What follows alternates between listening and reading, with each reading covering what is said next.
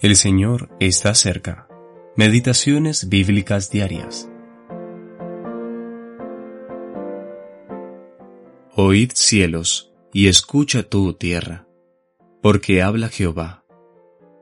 Crié hijos y los engrandecí, y ellos se rebelaron contra mí. El buey conoce a su dueño, y el asno el pesebre de su Señor. Israel no entiende mi pueblo no tiene conocimiento.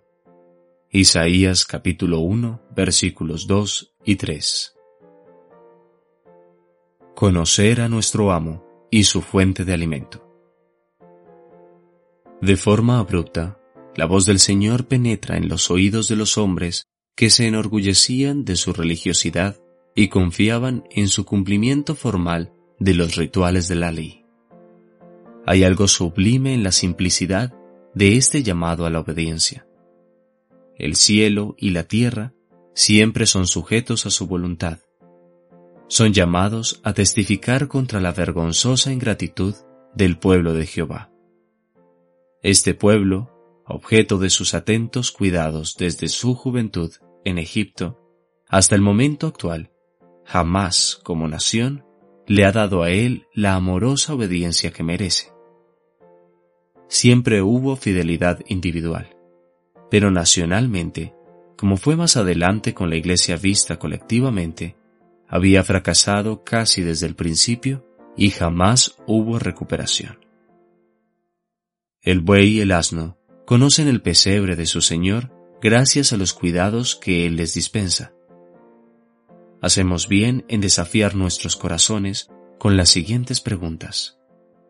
¿Hasta qué punto conocemos realmente a nuestro amo? ¿Hasta qué punto santificamos a Cristo como Señor? Él es nuestro amo ahora. Otros señores han tenido dominio sobre nosotros, pero solamente en Él nos acordaremos de su inefable nombre. Isaías capítulo 26, versículo 13. Para nosotros, el reino de Dios es el reino del Hijo de su amor le debemos una lealtad inquebrantable al crucificado. El pesebre de nuestro dueño es la palabra de Dios, una parte de la cual tenemos ahora delante nuestro, el versículo de hoy. ¿La conocemos realmente? ¿Somos llevados a ella por el hambre de su verdad?